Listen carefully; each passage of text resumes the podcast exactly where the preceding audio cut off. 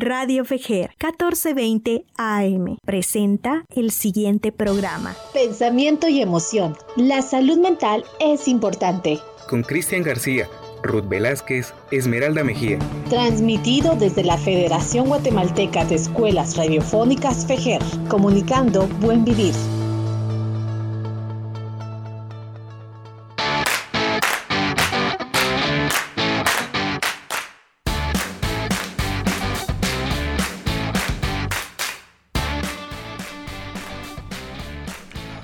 Hola, hola, ¿qué tal?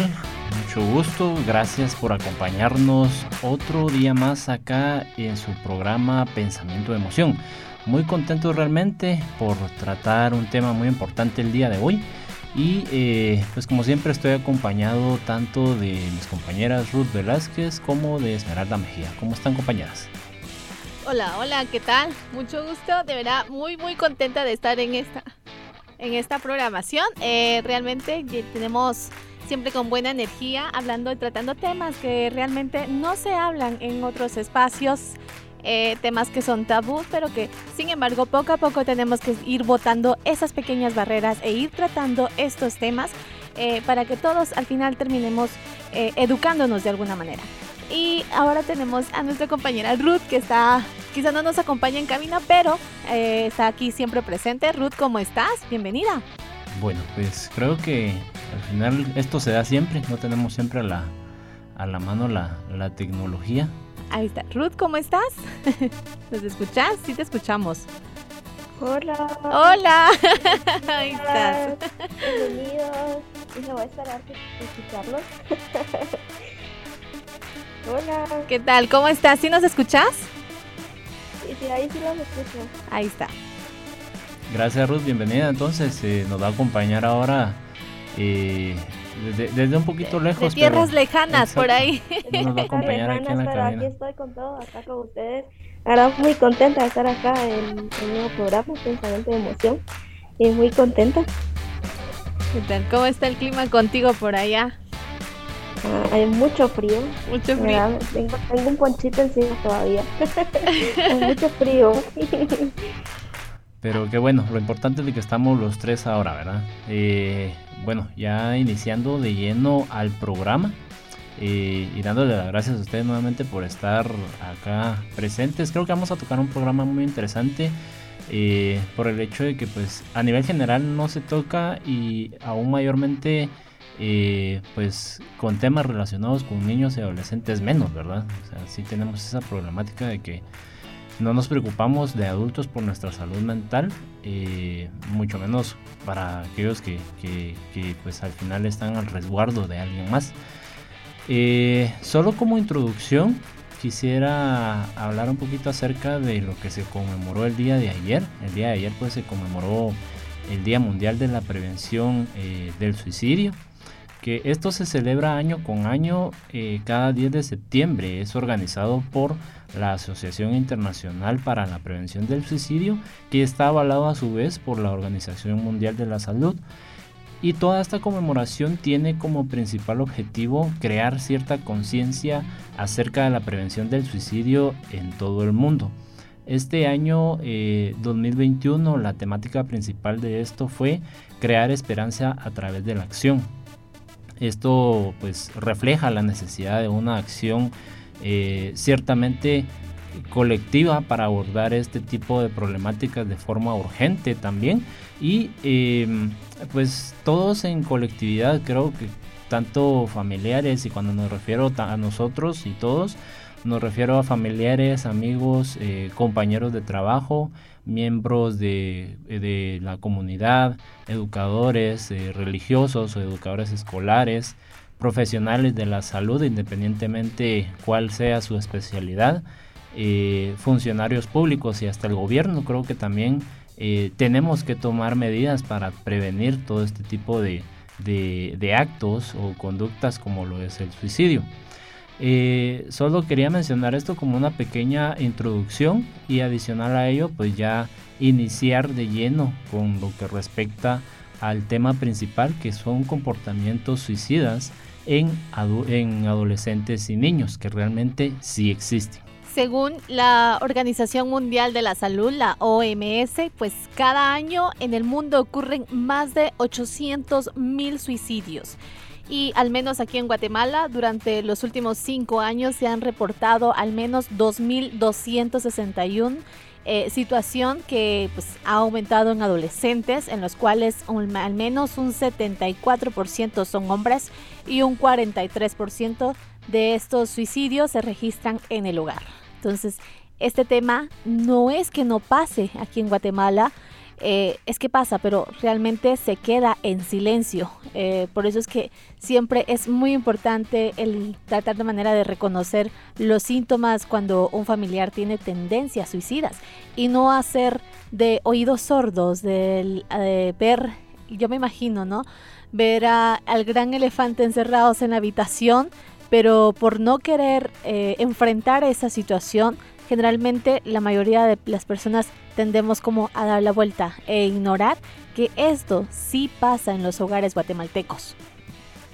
Así es, este tema como bien mencionan ustedes es un poco como tabú todavía mencionarlo como cuando la persona una persona está eh, pensando, tiene esa idea de mencionar eh, qué sirve esto lo del suicidio, eh, muchas veces lo que hacemos es, ay, este tema no, o eso no, no, no hay que hablarlo porque si no lo va a pensar o va a tener esa idea y creo que muchas veces dejamos por un lado esta, estos intentos, ¿verdad? Estos eh, comportamientos eh, suicidas.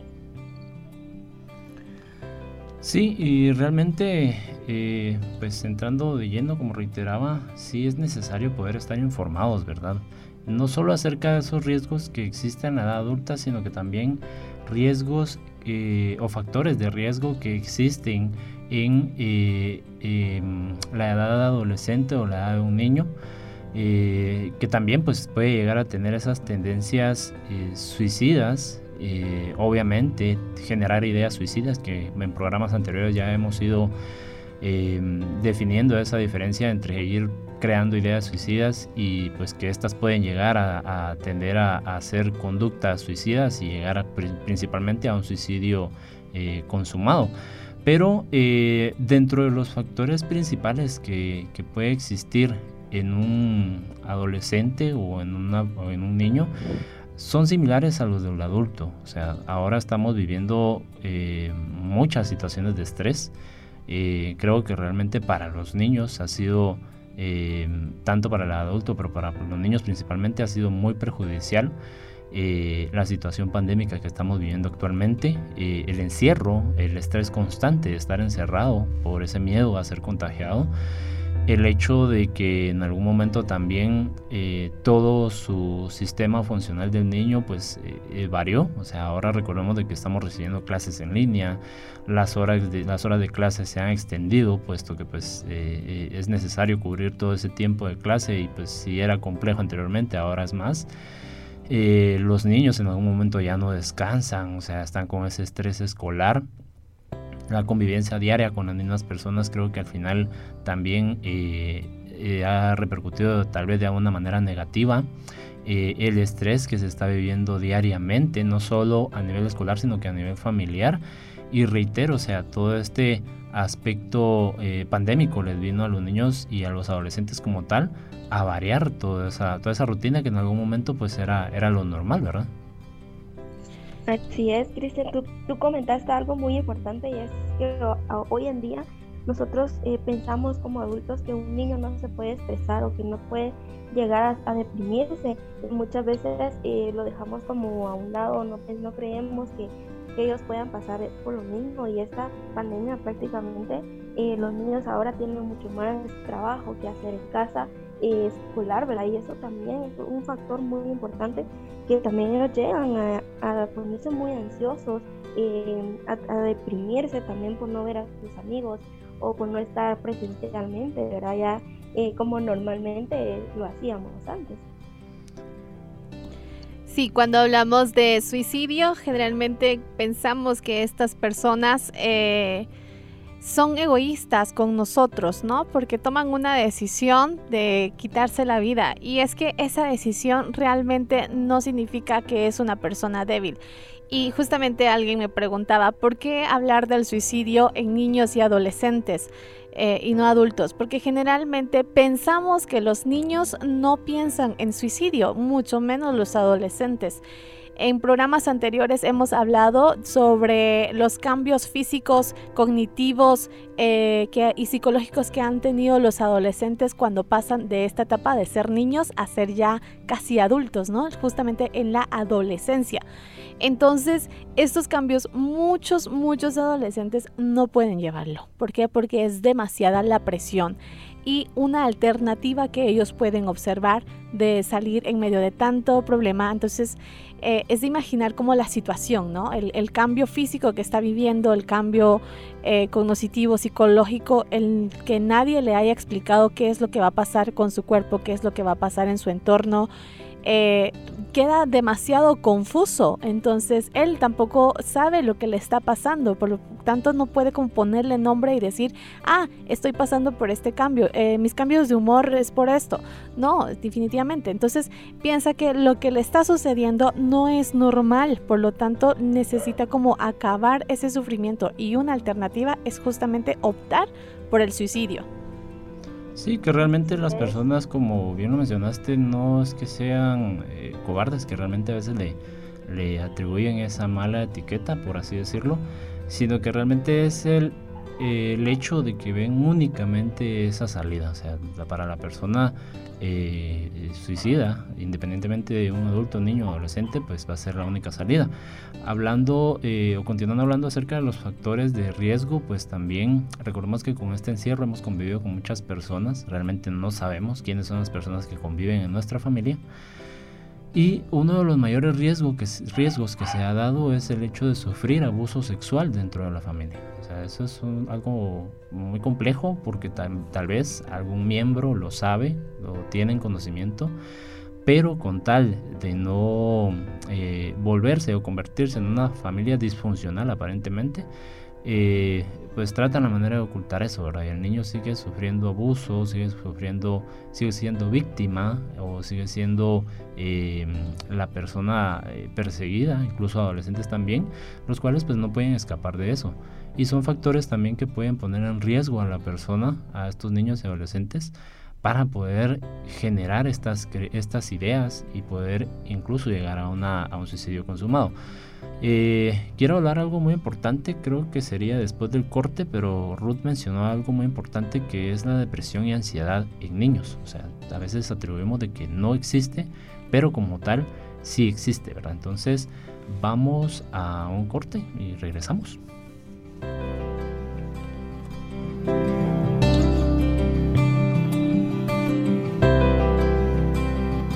Ya volvemos con pensamiento y emoción por Radio Fejer 1420 AM. Puedes enviarnos un audio a nuestro WhatsApp 4276-9163, indicándonos cuál es el tema que quieres que abordemos.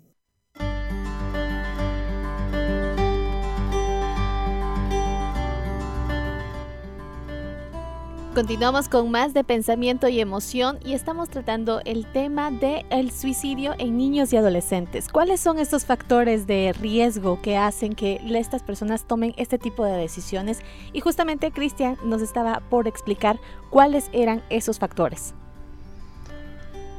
Bueno, continuando entonces, eh, les decía de que al final se tiene la idea de que en algún momento los niños y los adolescentes pues no sufren ni de depresión ni ansiedad, o sea, se tiene atribuido a que son simples berrinches, a que son simples eh, formas de querer llamar la atención, pero realmente sí existe la depresión en niños y adolescentes. En algún momento no se tiene eh, bien atribuido cuáles, eh, cuáles son esos factores como tal de una depresión y, y una ansiedad en niños, pero sí existe. O sea, cuando nosotros eh, vemos a un niño que en algún momento pues no quiere comer eh, o realmente pues eh, empieza a temer por muchas cosas o cuando pues realmente ya no le atrae lo que realmente le atraía hacer, por ejemplo, qué sé yo, jugar fútbol, compartir un momento con papá o con mamá, cuando lo vemos que se aleja, cuando está un tanto más solitario, o incluso cuando el niño por esa incapacidad de poder expresar sus emociones, eh, por lo regular tiene un comportamiento o una conducta eh, muy irritable, eh, hay que prender alarmas, ¿verdad? O sea, hay que determinar si el niño realmente está teniendo un desarrollo emocional adecuado para que al final pues podamos identificar si el niño está en riesgo de sufrir una depresión. De igual forma cuando entra en un periodo de ansiedad, ¿verdad? Cuando entra en un periodo de ansiedad pues el niño está más alerta, más atento, qué es lo que pasa con papá y mamá, eh, eh, más prevenido de que vayan a suceder ciertas cosas o que vaya a suceder algún daño en contra de su persona o en contra de papá o mamá. O sea, se empieza a, se empieza a crear ideas acerca de que pues eh, todo debe ser muy cuidadoso, ¿verdad? puede ser una ansiedad, una ansiedad generalizada o puede ser una ansiedad que realmente puede perjudicar en la vida cotidiana de los niños y con estos factores estresantes, reitero, de la pandemia que hemos estado viviendo, se aumentan o se han impulsado todos estos eh, síntomas y trastornos eh, tanto de ansiedad como depresión, lo cual ha llevado a, o ha conllevado a que los niños pues también en algún momento sean un factor de riesgo para que puedan llegar a, a crear conductas suicidas. Entonces, sí es necesario tener esa prevención, principalmente ahora de, la, situación que estamos viviendo, porque hay muchos factores que pueden ser utilizados en contra del niño para que al final llegue a generar este tipo de conducta, ¿verdad? Y pues por ende, como bien lo mencioné anteriormente, un suicidio consumado. Y así es, y también otros factores de riesgo que tú me has mencionado y otros también es, eh, como mencionaba, de la pandemia, también la muerte de un ser querido. También puede llegar a ser un factor de riesgo porque el niño tal vez está pegado a, a esta persona y de repente eh, le da esta enfermedad de COVID y, y, pues fallece la persona. También ese es otro factor de riesgo muy importante de tener en cuenta. Muchas veces eh, dejamos el niño solo observe, pero no se le explica qué es lo que está pasando y el niño no se expresa y por ende entonces el niño llega a expresar su dolor de esta manera, ¿verdad? Con un intento suicidio. Les estaba comentando que en ocasiones uno de los que puede existir de los factores también son los trastornos mentales y, físicos también pueden aumentar el riesgo de suicidio y entre ellos puede estar como ya lo han mencionado los compañeros la ansiedad la esquizofrenia eh, los traumatismos cráneoencefálicos eh, el trastorno de estrés postraumático y también el también hay que recordar que los adolescentes tienen este escaso control de impulsos. ¿Por qué? Porque particularmente los que presentan un trastorno por comportamiento perturbador, como por ejemplo el trastorno disocial, eh, actúan impulsivamente, actúan sin pensar. Eh, esta decisión obviamente lo toman por, el, por un dolor que no, que no, no pueden gestionar adecuadamente, entonces no, ya no se toma desde la libertad de querer vivir o no, sino es una decisión eh, poco libre tomado bajo una presión de un sufrimiento que, al que no encuentran una salida. Por lo tanto, una situación que ellos, que nosotros consideraríamos normal para nosotros, para las personas que lo están viviendo puede incluso ser algo que va a durar muchísimo tiempo. O sea, es un pensamiento muy constante que ellos no pueden controlarlo porque generalmente a veces eh, tendemos a decirles, ay no, ya no, ya no estés tan triste, eh, no penses en esas cosas porque eso es malo. Eh, y no te preocupes que de esto vas a salir, de esto lo vas a superar, vas a ver que después te vas a reír de esto. estate tranquilo, ya no, ya no estés pensando en esas cosas y realmente no, no los estamos em, escuchando, o sea, no estamos escuchando el dolor que ellos están pasando en ese momento. Eh, una de las recomendaciones que siempre damos nosotros es mantener una escucha activa, esa confianza, ese espacio, esa red de, apoyo que se puede eh, crear eh, alrededor de esta persona, porque a veces decimos, ay, no, es que él solo lo comenta, pero no va a hacer nada. Y si hace que quisiera suicidar, suicidar, ya lo hubiera hecho, pero como lo hice cada rato, ay, no lo va a hacer. Y no lo creen, no le dan credibilidad a eso. Y a veces las personas no dicen, me quiero suicidar. Es que el comportamiento cambia en su totalidad alguien que era extrovertido de pronto y ya no quiere relacionarse con absolutamente nadie, ya no le encuentran sentido a las actividades que antes les parecía eh, interesantes, se empiezan a aislar, empiezan a decir ciertos comentarios que nosotros a veces lo tomamos como broma. Es como decir, ay, mi yo me quisiera dormir y ya nunca más despertar. O sea, hay que ponerse en alerta, no es un chiste. Y si yo estoy viendo que este compañero no lo está diciendo como chiste, sino es que de verdad he visto que ha bajado su rendimiento en el trabajo, en la escuela, con la familia, ya no quiere saber absolutamente nada de nadie, es donde tengo que poner alerta, ¿no? Sí, y muchas veces también es ser empáticos con las personas que lo están comentando, porque ciertamente nosotros lo escuchamos, pero siempre mencionamos, ay, es que por lo que te pones triste o por lo que estás pasando, no, eso rápido lo vas a solucionar, pero muchas veces, y me gustaría mencionar, bueno, creo que en varios programas lo hemos mencionado, es el, la percepción que tiene la persona con respecto a su ambiente, ¿verdad? Porque no todos vamos a tener la misma percepción de una situación. Entonces, ser empáticos con estas personas que están mencionando que ya no quieren vivir, que ya no le encuentran un sentido a su vida. Entonces, es de escucharlo y escuchar, tener una escucha activa. Sí, y es que es complejo en el sentido que entre adultos, pues realmente a veces ni nos sabemos comprender, menos vamos a, entender o a ser tan empáticos con un niño como con un adolescente. O sea, ese, creo que es una falla de la, de la humanidad en algún momento.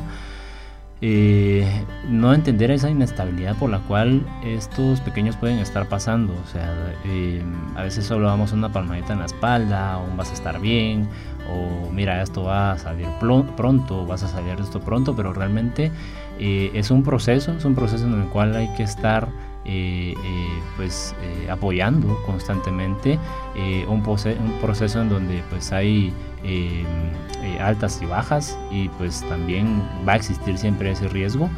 Pero es necesario como bien lo mencionaste Ruth también y creo que lo mencionó Esmeralda de poder ser empáticos y ser este pues ese, esa red de apoyo que necesita el niño eh, solo pongámonos en, el lugar en estos momentos de cómo una persona con esa edad pues puede llegar a, crear estas ideas y que al final no lo puede practicar, no lo puede, decir porque eh, lo ven o lo van a percibir los demás como algo tonto, como algo de cobardes, como algo de eh, insensatos.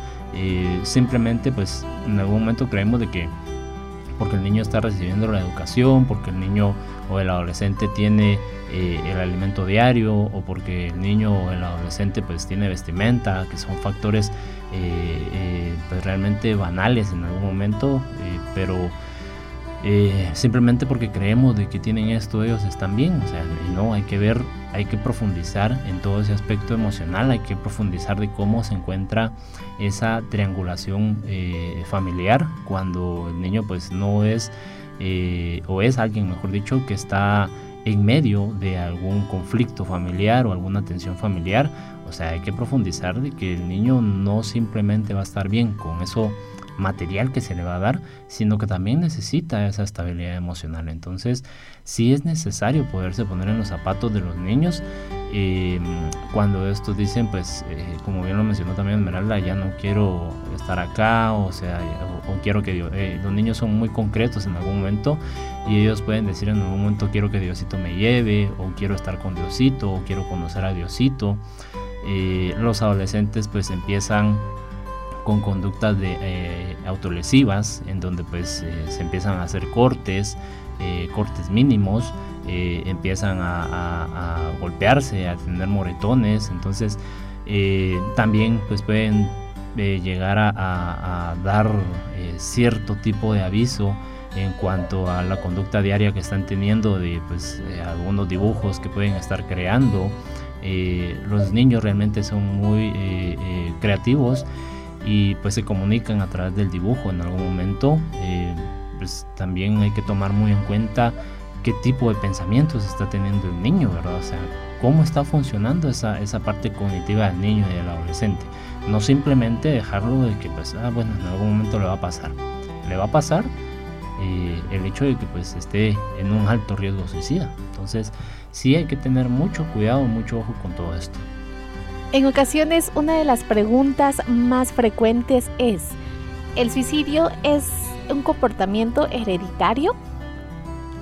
y es que también existen como ciertas pruebas de heredabilidad de la conducta suicida.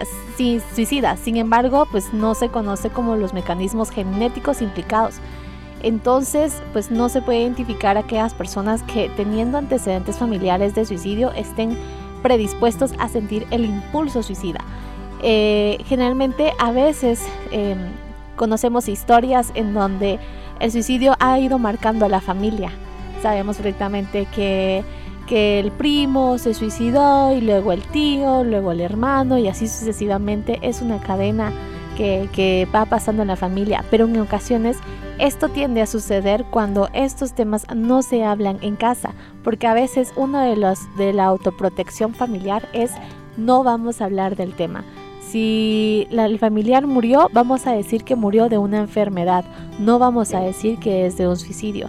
Y entonces la generación que viene en la siguiente, pues obviamente conoce la historia de que murió por una enfermedad, pero no murió por un suicidio. ¿Por qué? Porque son temas que no se hablan.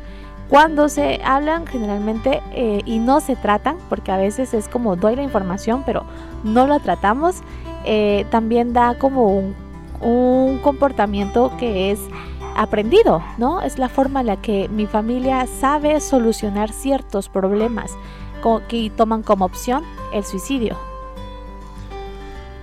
Sí, sí, y realmente pues este no estamos tan bien informados y creo que mencionaste algo muy importante también, que es el hecho de que vamos a, tratar la manera de tocar estos temas bajo la mesa, que realmente no es lo más recomendable porque al final es necesario que pues libremente se traten este tipo de temas, o sea, para una prevención adecuada, y no solo para una prevención adecuada, sino que también para identificar todos estos factores que nosotros pues ya hemos ido mencionando durante el curso del programa y saber si alguno de estos factores estresores ha estado afectando a nuestros hijos o ha estado afectando a, nuestra, a nuestros adolescentes. Entonces sí es necesario poder eh, hablar abiertamente acerca de este tipo de temas, no solo en la edad adulta, sino que con los niños, entender y saber de que los niños tienen ese derecho a que em, un tema como estos, que tal vez va a ser un poco complejo tratarlo, yo lo entiendo, entiendo como, como padre en algún, en algún punto, pero por esa complejidad no es necesario dejarlo atrás, ¿verdad? O sea, es necesario poderlo tocar, es necesario poderlo plantear y como reitero, identificar todos estos factores de riesgo que ya hemos ido tratando. Así es, y cómo podemos nosotros eh, ver en, este, en esta persona eh, conductas o, pasatiempos que ahora que antes hacía y ahora ya no, ¿cómo lo podemos ver? Eh, primero es una pérdida de sueño, ¿verdad? Que ellos, dejan de dormir bien, también la pérdida de apetito, se aíslan, como bien mencionaba Esmeralda, se aíslan de, todo su círculo social, eh, ya no quieren estar con amigos, ya las reuniones familiares ya no les es agradable, eh, también la pérdida de interés, ¿verdad? Esa actividad, de esas actividades que tenía de preferencia, ¿verdad? Eso, eso se va notando también en, la escuela, ¿verdad? Que eh, en los niños y adolescentes también es el avestimiento escolar, ¿verdad? Que muchas veces tal vez tenía buenas notas y va decayendo, eh, ¿Por qué? Porque ya no le pone interés a eso. Eh, tiene agresividad muchas veces físicas o psicológicas, ¿verdad? Eh, y también la falta de preocupación por la apariencia, por la higiene, ¿verdad? Que niños y en adolescentes pues deja de ser como una parte de ellos o, deja de tener este hábito por esa misma depresión que llega a tener el niño y el adolescente. Una de las recomendaciones que se hace siempre es no minimizar el problema de la persona, porque en ocasiones nos hemos topado con casos de, que adolescentes eh, toman esa opción del suicidio por una eh, ruptura amorosa, porque peleó con su mejor amigo, porque incluso perdió clases. Eh, si no estoy mal, hace un par de años en las noticias salió de un niño que se suicidó porque había dejado clases en la escuela. Entonces, para no enfrentar eh, esta situación con sus padres, decidió quitarse la vida. Entonces, no tenemos que minimizar las emociones o la situación en la que está pasando la persona en ese momento, porque seguramente para él el problema es bastante grande. Eh, uno de los factores que hemos estado hablando también es que eh, hay que tener en qué momento puede llegar incluso hasta necesitar hospitalización o eh, fármacos también, porque en algún momento consideramos de que estos pensamientos van a pasar de por, largo, eh, solo es temporal, ya no va a volver a repetirse, o decimos que solo es un acto para llamar la atención del adolescente o del niño y no le ponemos lo suficientemente atención para poder tratarlo. Sí, realmente, eh, pues como bien hemos mencionado durante todo el programa, hay muchos factores que pueden eh, ser perjudiciales para tanto el niño como el adolescente, eh, pero ya al momento de poder identificar qué fue lo que está sucediendo, o poder identificar por qué motivo es que el niño o el adolescente se está sintiendo y está percibiendo su mundo de esa forma últimamente, hay que actuar, ¿verdad? Hay que actuar y hay que tomar en cuenta que así como existen muchos factores de riesgo, también llegan a existir muchos factores protectores. A esto que nos referimos, em, que la familia juega un papel muy importante, un rol muy importante eh, dentro de la recuperación de todo este proceso para que pues el niño o el adolescente no, no continúe con esas ideaciones o generando esas ideaciones que lo conlleve a cometer un acto suicida como tal. Eh, dentro de los factores principales de protección, en donde pues, la familia, como reitero, es muy importante, debemos de tomar en cuenta factores como la amortiguación de presiones. A esto a que nos referimos.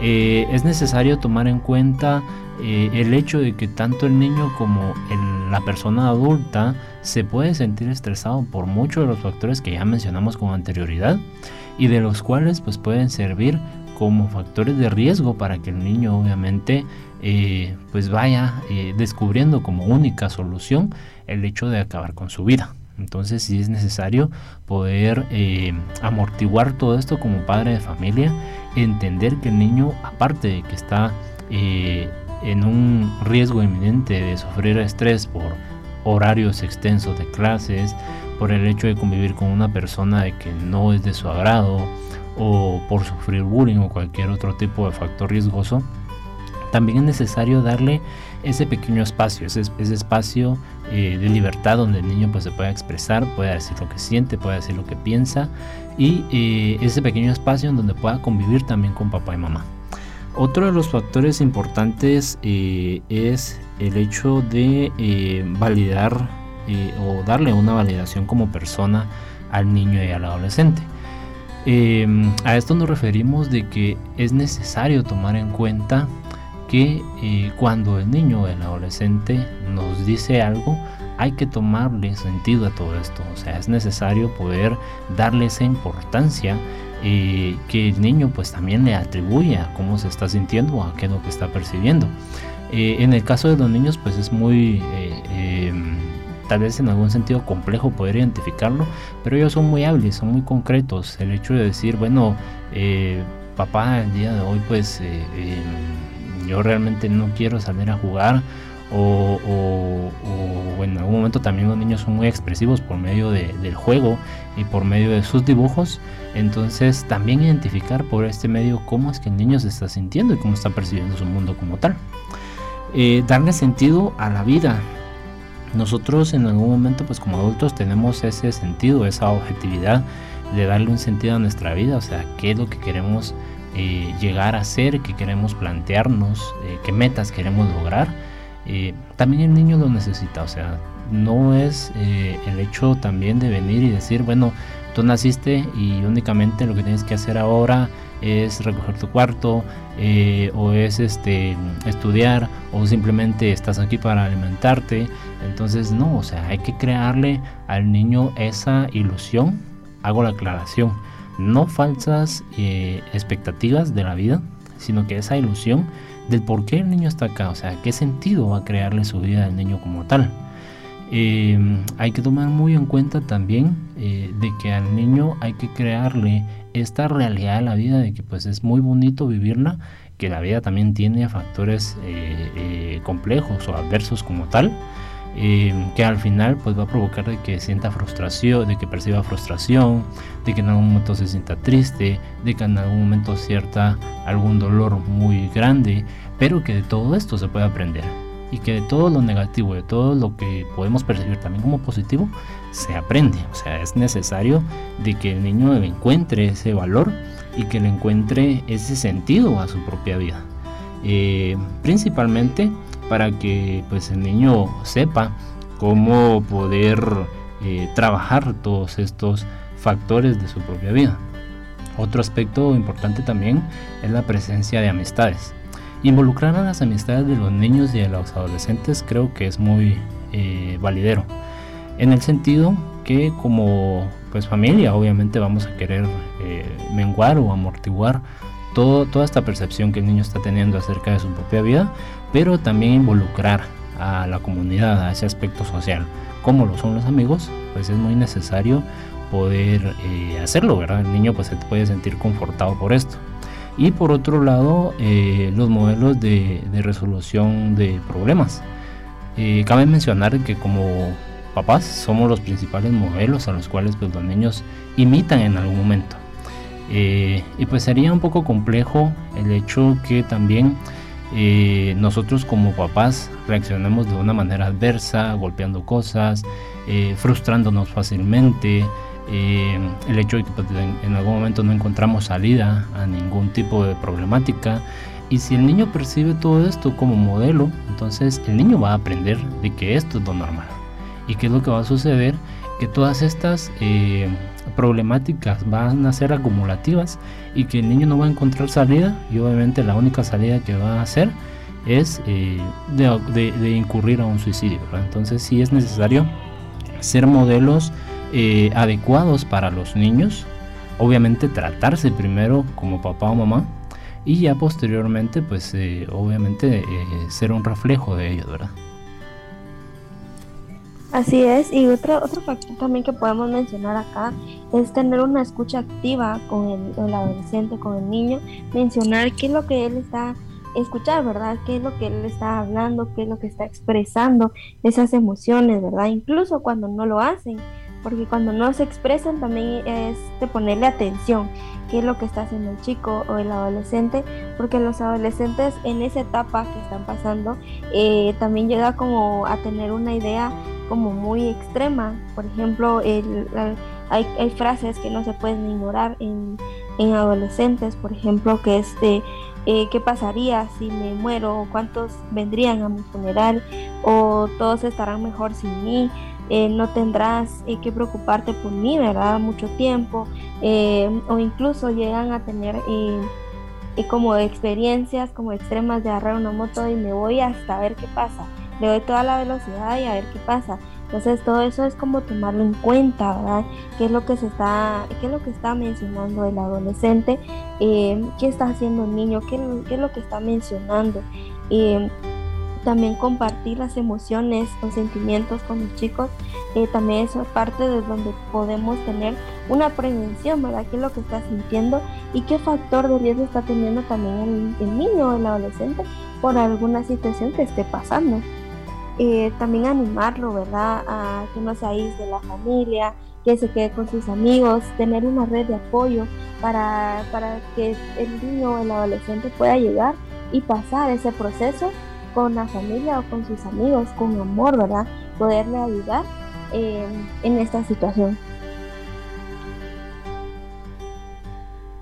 También eh, hay que tener en claro el grado de seriedad de un intento de suicidio porque puede estimarse mediante diversos factores, ¿no?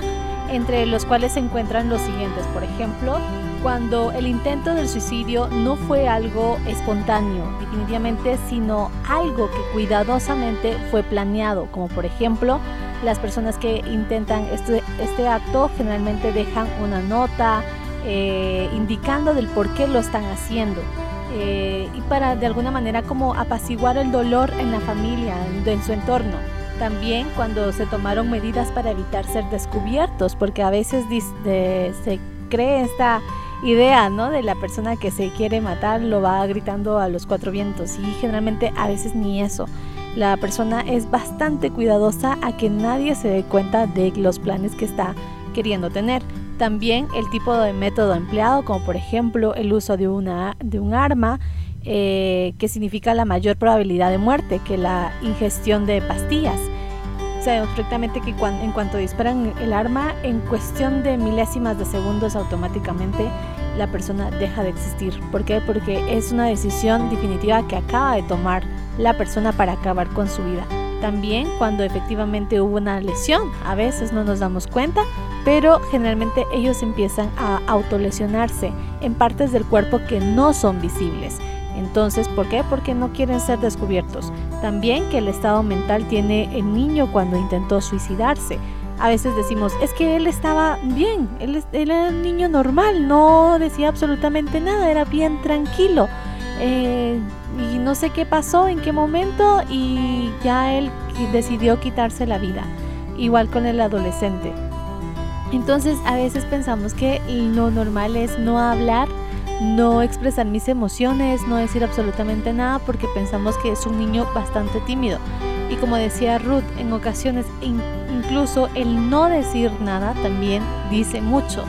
Entonces, si estamos conviviendo con nuestros adolescentes, con nuestros niños y niñas, tenemos que abrir bien nuestros ojos, comunicarnos con ellos, tener una escucha activa, expresar nuestras emociones. Y no solo el hecho de que ellos expresen sus emociones, sino que nosotros también como cuidadores principales también expresemos nuestras emociones, porque en ocasiones es de, ay, es que mi hijo nunca me cuenta nada, mi hijo nunca me dice nada, pero ¿cuántas veces tú has venido y le has contado algo a tu hijo de lo que te ha pasado a ti en todo el día? Porque a veces dicen, ay, no es que esto son cosas de adultos, eh, no lo tenés que saber. Además, mi hijo no está para estar escuchando mis penas de pronto y no puede escuchar las penas grandes que podamos vivir como padres de familia, pero sí puedes escuchar, por ejemplo, de mira, hoy me sentí muy contenta en mi trabajo porque hice esto, o fíjate que hoy me felicitaron por esto, eh, o hoy me estresé un poquito porque hicieron esto en el trabajo y no me gustó, o en el bus, fíjate que me pasó eso, o sea, el contar una parte de mi vida diaria también ayuda a que la comunicación también se abra con los adolescentes y con los niños, porque entonces ya puedo venir y decir, ok, ya te conté mi parte, ahora a ti, ¿cómo te fue? Contame, ¿qué es lo más emocionante que hiciste hoy? Y que suene de forma más natural, no como interrogatorio de ¿qué hiciste? ¿Cómo te fue? O sea, las mismas preguntas diarias que automáticamente ellos ya lo tienen planificado y no van, no va a haber como el chance de poder hablar y sacar más información, tener una buena comunicación con con ellos porque ellos ya saben, ay, mi mamá me va a venir a preguntar lo mismo de siempre, ¿no? Entonces, el mantener una comunicación de esa forma en donde yo pueda compartirte cómo me siento, eh, y no se trata de que ponerte a cargar mis emociones o que lo soluciones, porque no, no estás en la capacidad de hacerlo, pero sí me es importante que me escuches porque también es importante que yo te escuche. Sí, y simplemente para aclarar un poco, como último punto, pues eh, de las formas en que mencionaste, Esmeralda, que hay muchas maneras de, suicidarse, hay que tener muy en cuenta y, pues eh, de alguna forma eh, identificar aquellos suicidios disfrazados. En algún momento, pues los adolescentes pueden ser muy temerarios, tener muchas conductas temerarias y, por ejemplo, tomar una motocicleta y salir eh, disparado, eh, pues sin rumbo alguno y pues de alguna forma tener algún accidente de tránsito, que, lo, que se puede catalogar como una muerte por accidente de tránsito, pero también identificar qué objetividad tenía eso, o sea, y este tipo de muertes eh, que son por suicidio no están registradas como tal por suicidio, o sea, porque son muertes disfrazadas. Entonces hay que tomar muy en cuenta este tipo de, de, de muertes que al final sí han sido muertes por suicidio, pero qué conllevó a que el adolescente pasara por este, este, esta situación, ¿verdad? O qué conllevó a que tomara esta determinación. O sea, qué había por detrás, qué era lo que había por detrás de cómo se sentía, de cómo percibía el mundo de este adolescente. Y eh, por último, para aquellas personas que pues quieren seguirnos en la página de igual manera, los invitamos a que puedan eh, descubrir también a través de esta página diferentes posts que hemos ido subiendo en torno a este tipo de temáticas. Hay un post muy eh, bonito que se publicó últimamente, que es acerca de un termómetro para que podamos entender de manera gráfica cómo es que funciona el suicidio. O sea, no son decisiones que se toman a la ligera, no son decisiones que se toman de un día para otro, o sea, es un proceso en el cual la persona como tal pasa Eh, es un proceso de varios días, de varios años, de varios meses, en los cuales la persona pasa para poder llegar a tener esa determinación y concluir con su propia vida. Entonces, durante ese periodo, periodo ese proceso, eh, tenemos la oportunidad de intervenir, tanto familiares, amigos, eh, colegas, doctores, esposo, esposa, o sea, cualquier tipo de red de apoyo que sirva para contener ese tipo de, de conductas que puede conllevar a que la persona pues finalice con su vida, ¿verdad? Y en el caso de los niños y de los adolescentes igual. Sí, creo que ya para ir terminando también otros puntos muy importantes, no juzgues ni critiques a tu ser querido o a tu amigo que, que está pasando esta situación. Eh, tampoco lo no lo culpes, ¿verdad? Sino que acompáñalo sin protegerlo demasiado, ¿verdad? Que eso lo va, va a tener como una red de apoyo y va a tener eh, un acompañamiento y no se va a sentir solo en esa situación.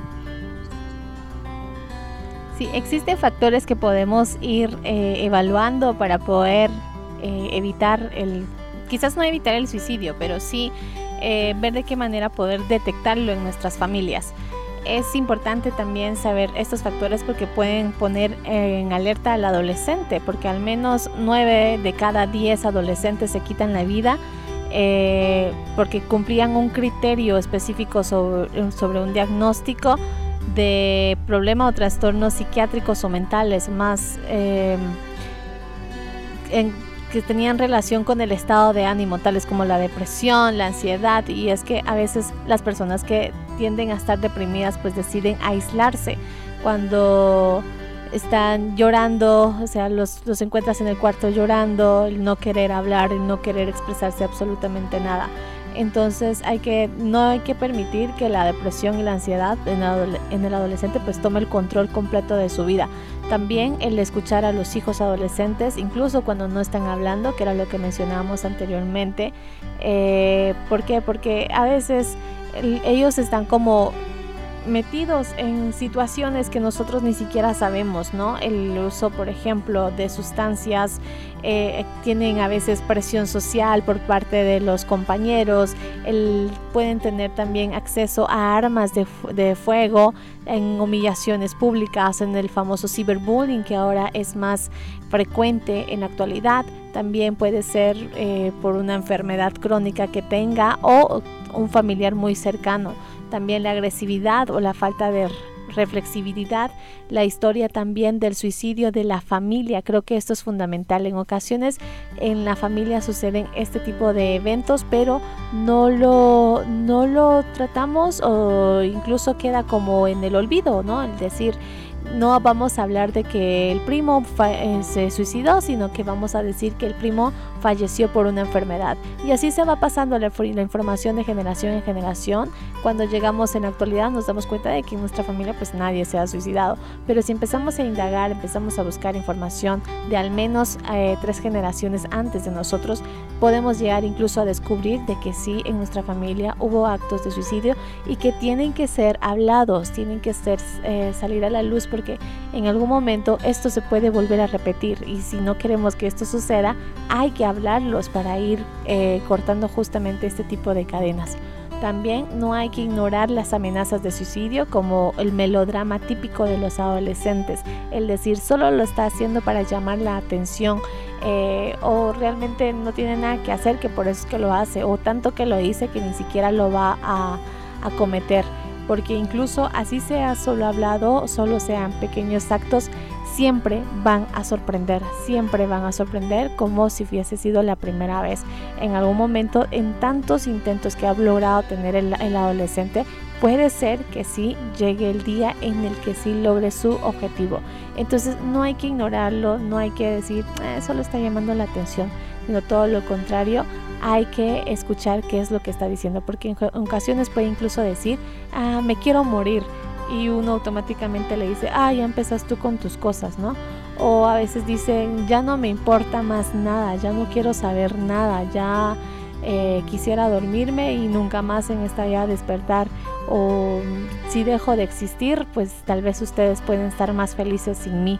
O sea, son pensamientos que uno tal vez lo ve como algo insignificante, pero para ellos definitivamente significa muchísimo y que son un peso que van cargando todo el tiempo. Entonces no hay que ignorar estas amenazas también, el buscar el apoyo, la ayuda profesional de inmediato. Si no se sabe decir, porque en ocasiones nos topamos con, con adolescentes y niños que nos están diciendo esto y no tenemos idea de qué decirles en ese momento, es mejor ser sinceros, el decir, mira, no tengo idea de qué decirte para que el dolor sea menos, pero lo que sí puedo hacer es apoyarte y que en conjunto busquemos el apoyo eh, necesario para poder enfrentar esta situación.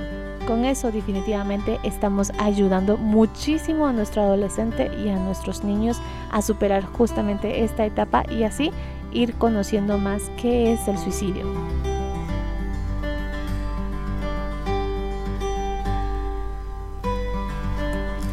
Bueno, entonces eh, gracias, gracias a quienes nos acompañaron el día de hoy. Eh, realmente esperamos que este programa haya sido de, mucha valía para ustedes, de mucho aprendizaje como siempre. Y eh, los esperamos siempre en el próximo programa para que podamos hablar un poco más acerca de contenido eh, de importancia en relación a la salud mental. Estuvo con ustedes Cristian García.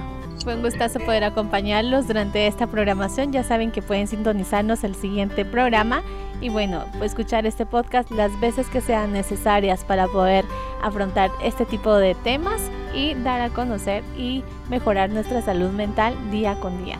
Un abrazo y un fuerte, éxitos en sus labores. Se despide de ustedes, Esmeralda Mejía. Muchas gracias, eh, chicos. Eh, se despide Ruth Velázquez. Gracias por acompañarnos. Te esperamos en nuestro próximo programa. Ya sabes que puedes enviarnos tus audios exponiendo sobre cómo mejorar nuestra salud mental. A nuestro correo electrónico psiquereinicia.gmail.com Esta transmisión está realizada gracias a la Federación Guatemalteca de Escuelas Radiofónicas, FEGER. Este programa llegó a usted por medio de Radio Fejer 1420 AM, comunicando Buen Vivir.